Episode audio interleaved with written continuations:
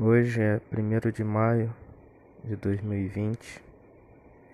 Já nem sei há quanto tempo tô confinado em casa. Só saio pro essencial.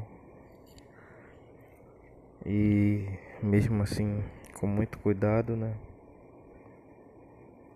Tô cansado, tô de saco cheio de ser obrigado a ficar em casa. Ficar em casa não é ruim. O ruim é, é algo que você é obrigado a fazer. Quando você é obrigado a trabalhar, você vive num trabalho que você não se sente feliz.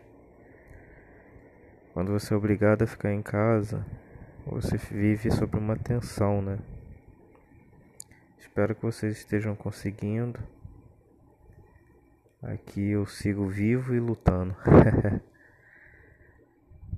é faz parte, né? Se a gente quer ter uma vitória nessa crise, a gente precisa fazer sacrifício.